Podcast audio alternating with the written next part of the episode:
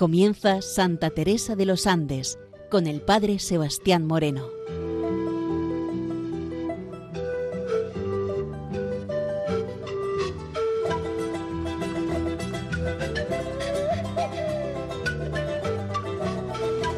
Muy buenos días, nos de Dios. Aquí comienza en Radio María Santa Teresa de los Andes, la joven que ingresó en el Carmelo queriendo descubrir en ella su vida, su esperanza, su mensaje joven al mundo de hoy. Terminábamos en el día de ayer este tiempo santo de Navidad con la fiesta del bautismo del Señor y comenzamos ahora de nuevo el tiempo ordinario en donde de nuevo tenemos la posibilidad de ir conociendo poco a poco el mensaje cristiano para dejarnos interpelar por él y también para un día, con ese mensaje, poder seguir nuestro camino de conversión, nuestro camino de encuentro con él, en definitiva, nuestro camino hacia la Pascua.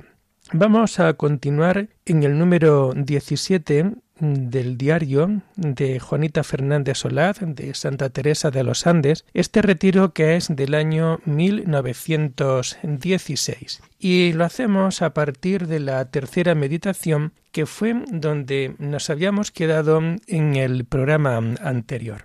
Escribe ella dentro de su diario. El pecado es un monstruo. Los dos primeros pecados, luzbez en el cielo por un solo pecado de pensamiento es convertido en demonio. Y yo, ¿cuántos pecados he cometido en mi vida? Y Dios no me ha castigado. Antes, por el contrario, me ha colmado de gracias. ¿Cuántas veces me ha perdonado? Y arrojó por una sola desobediencia a nuestros primeros padres. ¿Con qué te pagaré, Dios mío? Apártate, oh pecado, de mí. Te aborrezco con terrible odio. Quiero ser de Dios, Quiero morir antes que cometerte. Perdón, Dios mío, perdón, bondad y misericordia infinita. Antes prefiero morir que ofenderte, aun con la más ligera falta. Te amo, y el pecado me aparta de ti. Plática sobre las vanidades de la vida, del amor ordenado que hemos de tener a todas las cosas, que nuestro corazón ha de ser de la Santísima Trinidad Quiero vivir dentro de mi alma de manera que siempre contemplen a Dios en ella. Hay tres clases de ánimo. Cuando se está en pecado mortal, se es atraída por la sensualidad y se vive en ella. Cuando se está en gracia, se siente paz, consolaciones interiores y deseos de ser buena. Cuando el alma no siente ninguna consolación interior, pero siente lo impulso de la gracia y lo sigue y resiste a la naturaleza. Es el estado mejor porque vivimos en la humildad. Aquí acaba esta tercera meditación de este retiro y que vamos a intentar ahora hacer un comentario, la medida de lo que nos vaya dando el tiempo, la medida en que también el Espíritu Santo pueda iluminarme en este momento. Comienza esta meditación con una frase realmente sorprendente. El pecado es un monstruo. Y realmente vaya que sí lo es.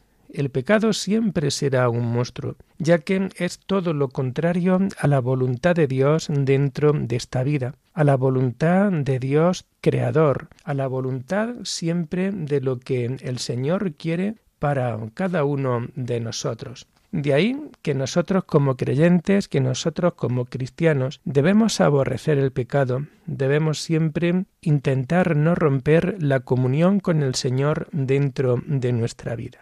Ella va a hablar aquí de los dos primeros pecados. Un primer pecado cuando un ángel, Luzbel, en el cielo, por ese pecado de pensamiento se convierte en demonio. Luego hablará también del pecado de nuestros primeros padres, de Adán y de Eva. Por ese pecado de pensamiento, Luzbel es convertido en demonio. No olvidemos cómo cuando nosotros participamos siempre de la oración eucarística, al pedir perdón, tenemos esta fórmula bonita de pedir perdón. Cuando decimos he pecado de pensamiento, palabra, obra y omisión. Qué bueno es nosotros pues poder analizar o hacer el examen de conciencia desde estas cuatro perspectivas. ¿Por dónde van nuestros pensamientos? ¿Por dónde van nuestras palabras? ¿Por dónde van nuestras obras? ¿Por dónde va ese pecado de omisión que tenemos que entenderlo cuando nosotros no hacemos lo que deberíamos de hacer? Porque ahí vamos a encontrar la voluntad de Dios y esa voluntad de Dios cuando no hacemos es lo que debemos de hacer, entonces viene debilitada. Por ello, ella nos viene a comentar que por un pecado de pensamiento, cuando este ángel no quiere y piensa simplemente en no hacer la voluntad de Dios, rápidamente acaba de convirtiéndose en demonio. Por ello, la importancia de saber vigilar nuestro pensamiento, de saber vigilar nuestra cabeza, de saber vigilar pues todo aquello que a nosotros nos puede inducir a romper la comunión, precisamente para unirnos más estrechamente a él. Pero rápidamente ella ahora toma conciencia de su ser pecadora y nos dice, ¿cuántos pecados he cometido en mi vida? ¿Cuántos pecados? Y es que realmente cuando una persona lleva una vida interior es cuando más toma conciencia de su pecado. De la misma manera, y al menos como sacerdote, veo que es un denominador común cada vez que me siento en el confesionario y una persona pues viene a confesar y viene realmente arrepentida, muchas veces el problema que noto dentro de los penitentes es precisamente que cuando se acercan ellos no tienen esa conciencia de pecado. Ellos no creen que, que están en pecado pero también por la experiencia ya de un tiempo bastante amplio en vida sacerdotal, me voy dando cuenta de que es porque desconocen el pecado. O dicho de otra manera, porque creo que falta una auténtica vida interior, creo que falta en la vida de las personas auténticos exámenes de conciencia, en donde se vayan tomando conciencia precisamente de los pecados, de los distintos pecados. Pero si vivimos dentro de un mundo poco interior, si vivimos dentro de un mundo que camina hacia afuera, si vivimos dentro de un mundo en donde a Dios no lo tomamos en serio, rápidamente perdemos el sentido del pecado. Quizás uno de los pilares de la sociedad en la que estamos es cómo se ha perdido el sentido del pecado cuando realmente una persona es más santa, cuando una persona se siente más pecadora, cuando una persona vive en la fe, más necesidad va a sentir de poder pedir el perdón a la Iglesia para que ese perdón de los pecados sea realmente un perdón auténtico. ¿Cuántos pecados he cometido? Y fijaros, y automáticamente ella nos dice, y Dios no me ha castigado. Antes al contrario, me ha colmado de gracias. En esta mañana también nosotros podemos decir como San Pablo que allí donde abundó el pecado, más sobreabundó la gracia. Es decir, ella tiene una idea de Dios que no es el Dios castigador, que no es el Dios justiciero, todo lo contrario, ella tiene la idea de un Dios cercano, de un Dios amor, de un Dios misericordia. Por ello, Dios la ha colmado de gracias en tanto y en cuanto ha sabido reconocer siempre su pecado. Y por ello, ¿cuántas veces me ha perdonado? Pues la ha perdonado tantas veces como ha pecado. Y realmente aquí vemos la gran misericordia que Dios tiene dentro de nuestra vida. Dios pone en su corazón dentro de la miseria del hombre y lo pone precisamente para salvarnos. Lo pone porque, como bien dice el Evangelio, no necesitan de médico los sanos, sino los enfermos. He venido a buscar a la oveja descarriada, al pecador, y realmente ella con el Señor ha experimentado las gracias de su perdón, de su ternura, de su misericordia. Y de nuevo nos recuerda el pecado de desobediencia de nuestros primeros padres, o también conocido como el pecado original. Y ella ahora de nuevo viene a preguntarse, ¿con qué te pagaré, Dios mío? Dice, apártate, oh pecado de mí. Y esto es lo que ella quiere, apartarse por completo del pecado.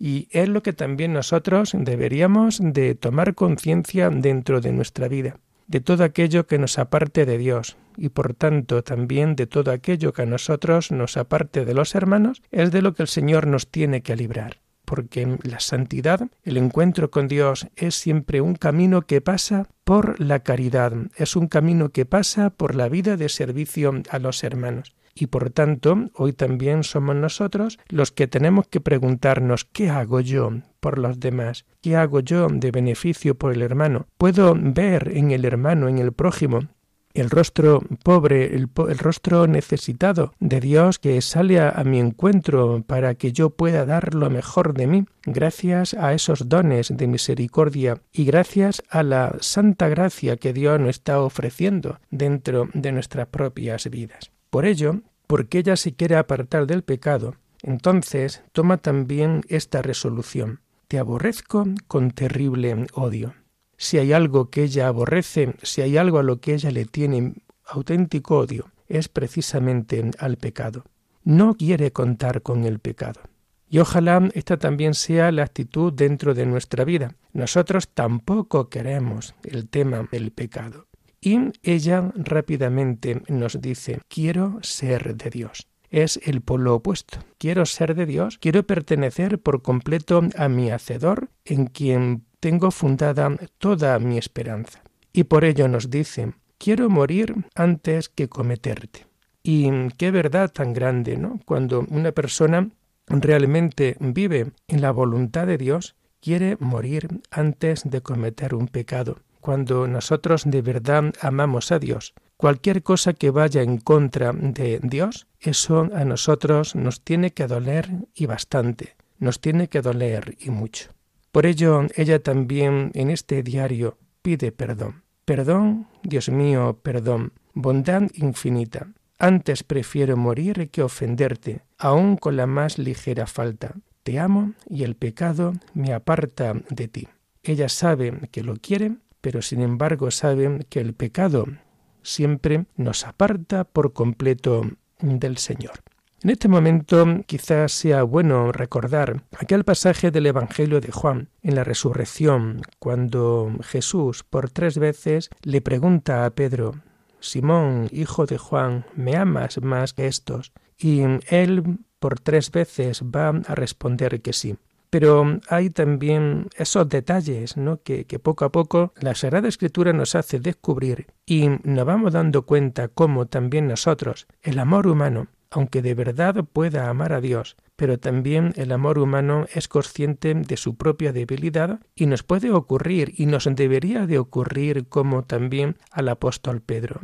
Señor, tú sabes todo, tú sabes que te quiero. Esto lo dijo con lágrimas en los ojos, pero esto también nos puede ocurrir. Señor, yo te quiero con todo mi corazón, te quiero con toda mi alma, pero soy débil, pero soy pecador, y a veces el pecado puede más que el amor, y por eso caigo, pero allí donde he caído y allí donde está el pecado, más sobreabunda la gracia. Y tras esta meditación aparece luego esta pequeña plática sobre el tema de las vanidades de la vida.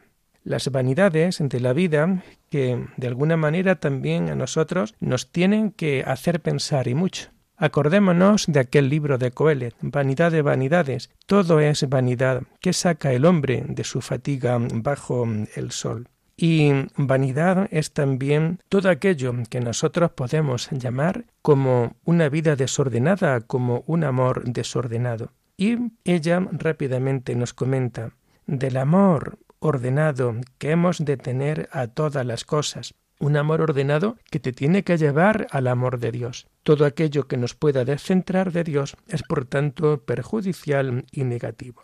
Y por ello, en esta plática ella escribe, que nuestro corazón sea siempre de la Santísima Trinidad. Y por ello quiero vivir dentro de mi alma de manera que siempre contemple a Dios en ella. Es la figura del continuo enamorado que ama de verdad a su esposa. Es también la mirada de esta mujer continuamente enamorada de Dios, que no pierde un instante el rostro de Dios dentro de ella. Y cuando nos habla de estos tres estados de ánimo, Cuando uno está en pecado mortal, oye, pues es atraído por la sensualidad y se vive en ella, y esto pues como que no es positivo para el ser humano, o cuando se está en gracia y se siente paz y consolación interior y deseos de ser bueno, o cuando el alma no siente consolación interior, pero siente los impulsos de la gracia y lo sigue y eso la va liberando frente a la resistencia de la naturaleza. Y ella nos viene a decir, este momento es el estado mejor porque vivimos en la humildad.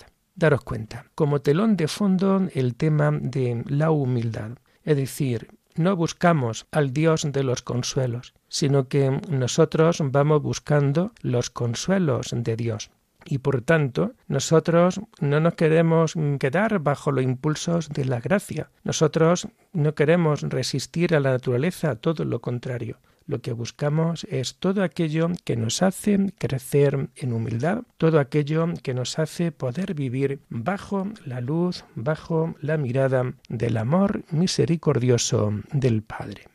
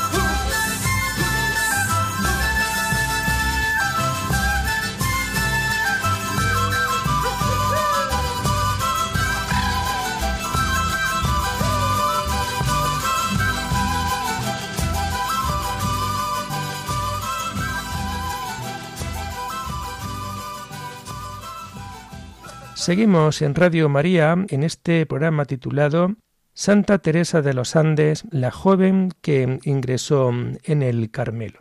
Y nos introducimos ahora dentro de la cuarta meditación. La cuarta meditación dice así, la Magdalena arrepentida. Ay Señor, qué grande eres en tu misericordia. Yo me postro a tus pies y los lavo con mi llanto. Sí, Jesús adorado, yo pequé, pero tú me has salvado. Vengo a humillarme delante de tu ministro que te representa. Sí, Jesús, tú que perdonaste a la Magdalena, perdona a una más pecadora que ella. Yo te he amado toda mi vida y espero amarte hasta el fin. Perdóname, Jesús, que no sabía lo que hacía al ofenderte. Sí, Jesús, antes morir que ofenderte.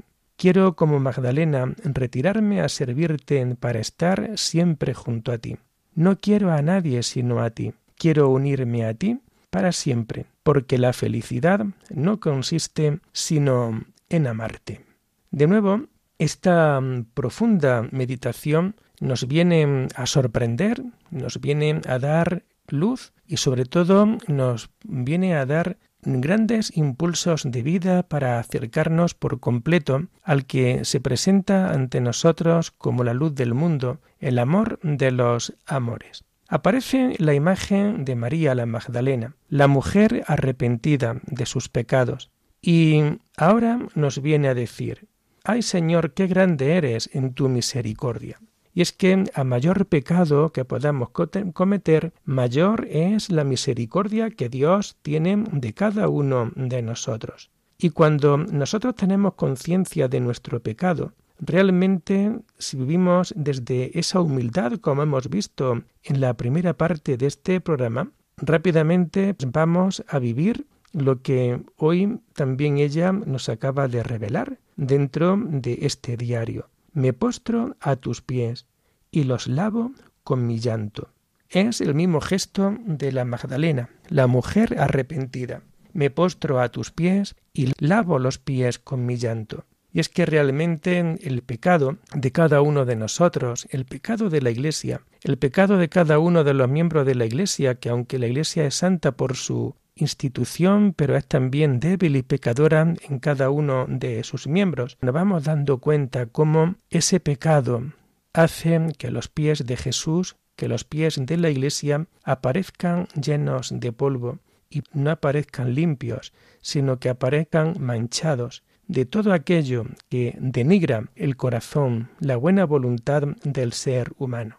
Ella, como la Magdalena, cuando toma conciencia de su pecado, se pone bajo los pies y los va a lavar con sus propias lágrimas. Lágrimas de arrepentimiento, pero lágrimas también que nos hace tener el propósito de empezar una vida convertida, una vida de amor y de entrega. Y de nuevo ella nos dice, Jesús, yo pequé, pero tú me has salvado. El pecado nos hace llegar hasta lo más bajo dentro de nuestra vida, la importancia de poderlo reconocer, porque si no reconocemos nuestro pecado, nuestra petición de perdón sería como inútil, no estaría realmente fundamentada. Pero cuando uno toma conciencia de ese pecado y de ese pecado que es malo dentro del interior de la vida, dentro del interior de cada persona, oye, pues en ese momento es cuando el perdón es más sincero y cuando el perdón es también mucho más eficaz. Tú me has salvado y vengo a humillarme delante de tu ministro que te representa. No olvidemos que mm, un pecado es siempre una ofensa a Dios, porque va contra la santidad de Dios. Pero el pecado es también una ofensa contra la Iglesia. Pecamos también contra la Iglesia.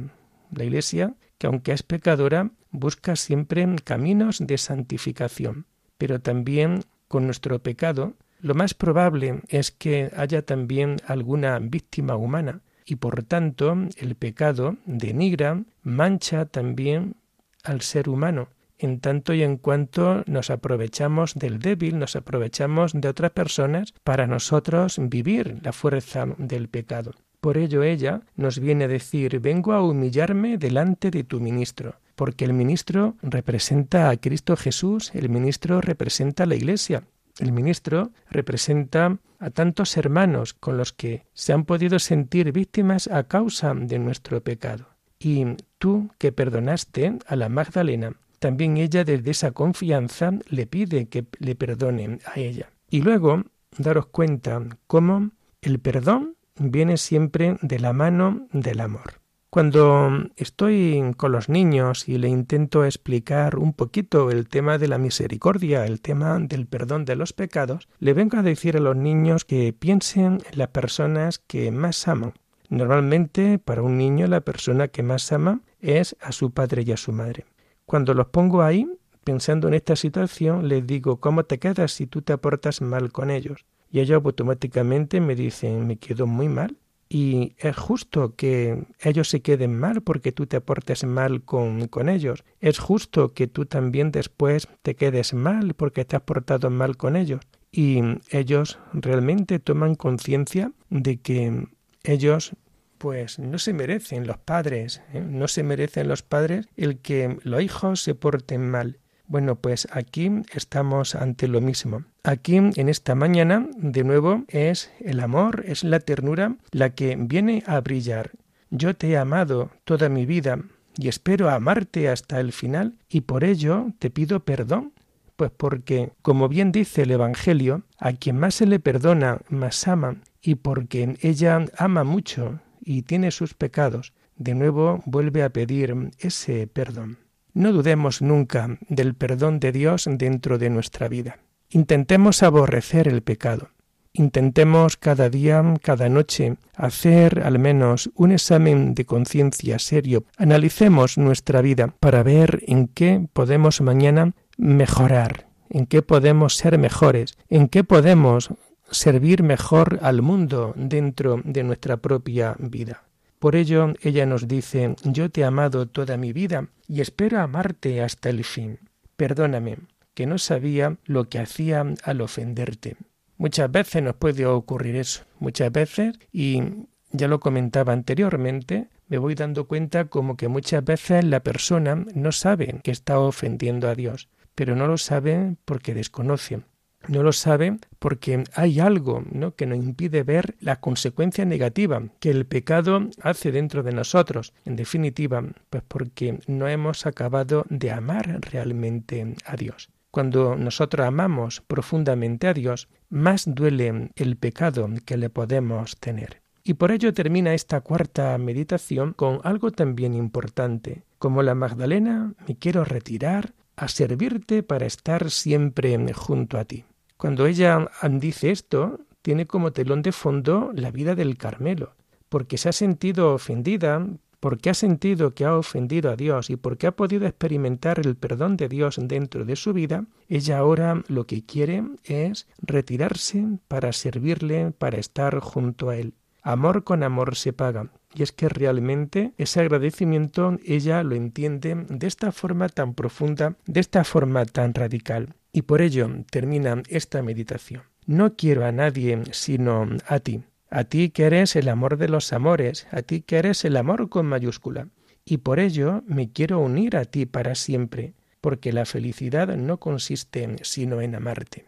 Queridos hermanos, la felicidad no está en que te toque la lotería de Navidad de estos días pasados, la felicidad no está en que tú puedas ser supermillonario. La felicidad no está en que tú puedas encontrar un sueldo que te permita vivir económicamente pues, bastante libre, bastante suelto. La felicidad está precisamente cuando nosotros decidimos amar, cuando nosotros nos damos cuenta de que el amor a Dios tiene que ser lo que nos mueve dentro de nuestra vida. En esta mañana, Santa Teresa de los Andes, Juanita Fernández Solar, lo que nos está enseñando es que tengamos como motor de nuestra vida el amor de Dios. El amor de Dios que es más fuerte que el pecado, el amor de Dios que es más fuerte que la muerte, el amor de Dios que nos hace poder vivir a cada uno de nosotros siempre pendientes, siempre amando a Dios dentro de nuestra vida. Que podamos entregar nuestra vida y que, como ella también, si alguien puede experimentar la llamada, si alguien puede escuchar la voz de Dios, de entregarle su vida a Él porque ha conocido y ha experimentado su ternura, su perdón, su misericordia, adelante, porque el Señor nunca defrauda a aquellos que de verdad lo siguen, a aquellos que lo siguen con sinceridad de corazón. Y así terminamos por hoy Santa Teresa de los Andes la joven que ingresó en el Carmelo. Cualquier pregunta en torno a este programa la pueden realizar a la dirección del correo electrónico teresa de los Andes No olviden que estos programas de Santa Teresa de los Andes los pueden volver a escuchar en el podcast de Radio María. Hasta la semana que viene, si Dios lo quiere. Muy buenos días en el Señor.